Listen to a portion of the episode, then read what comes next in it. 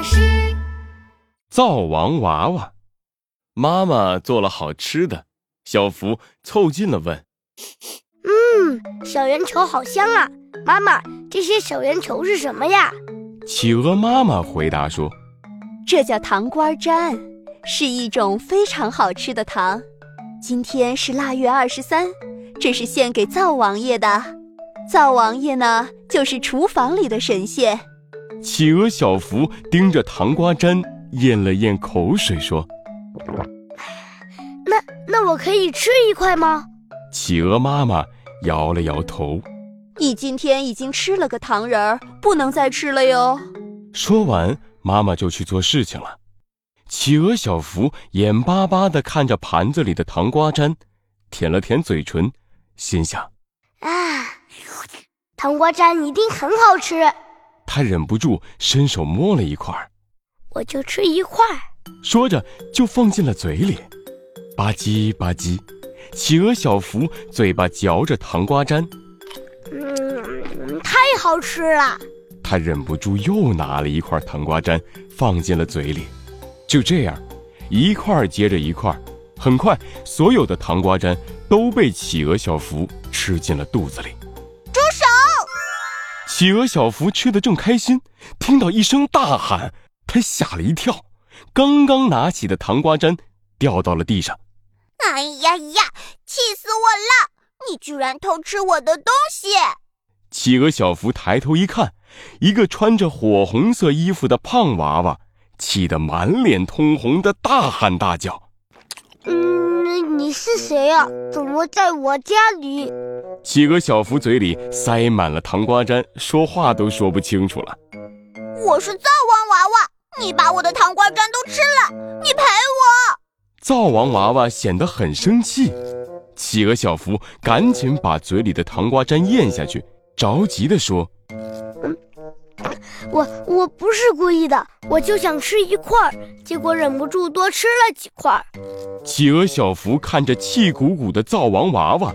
眼睛一转，想了想说：“不如我做个面包赔给你吧。”咕噜噜，说起面包，灶王娃娃肚子就叫了起来。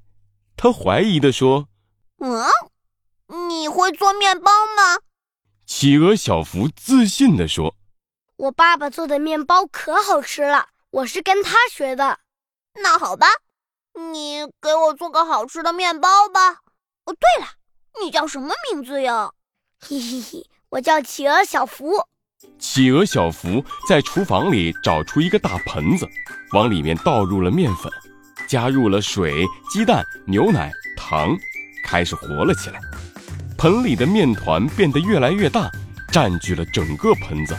企鹅小福擦了一把汗，说：“唉，和好喽，等面团慢慢变大吧。”灶王娃娃不耐烦地说：“这也太慢了……”看我的！说着，它飞到半空中，嘴里念着：“大大大，变变变！”话音刚落，面团就开始迅速变大，都快要满出来了。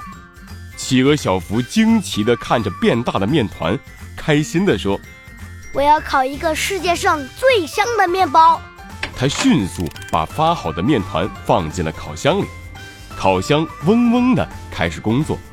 不一会儿。烤箱发出噼里啪啦的声音，然后整个烤箱都晃动了起来。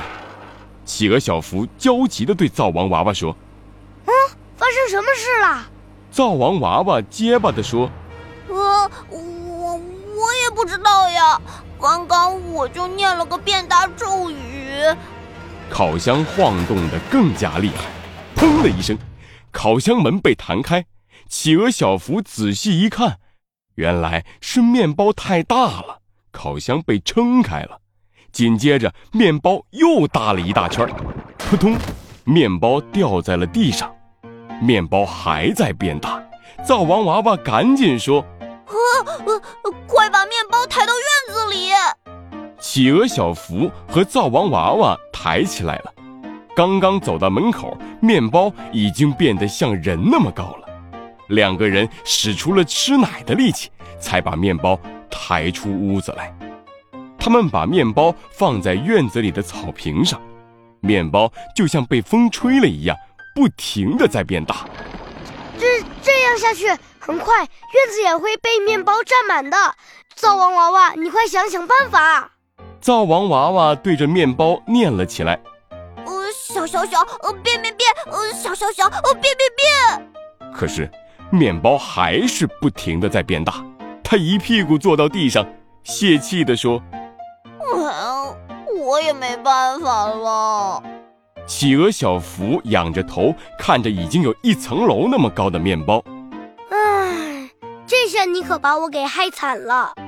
灶王娃娃抓住企鹅小福的手，飞到了面包上。哎，咱们把它吃了，它就不会变大了。企鹅小福蹲下身子，掰了一大块面包，一下子塞进了嘴里，含糊不清地说：“嗯，快吃快吃。”灶王娃娃趴在面包上，大口吃了起来。两个人吃了半天，面包不仅没有变小，还变得更大了。灶王娃娃绕着面包飞了一圈，发现面包已经有两层楼高了。他对企鹅小福大喊着：“企鹅小福，你快叫你的朋友们一起来吃面包！”企鹅小福拿来个大喇叭。小朋友们，快来帮忙吃面包！奇妙小镇上的小朋友们从四面八方跑来了。我来，我来，我来帮你们吃面包。让开，看我大胃王的厉害！所有小朋友都扑到了面包上，啊呜啊呜，大口吃起了面包。但是很快，大家的肚皮都吃得圆滚滚的，再也吃不下去了。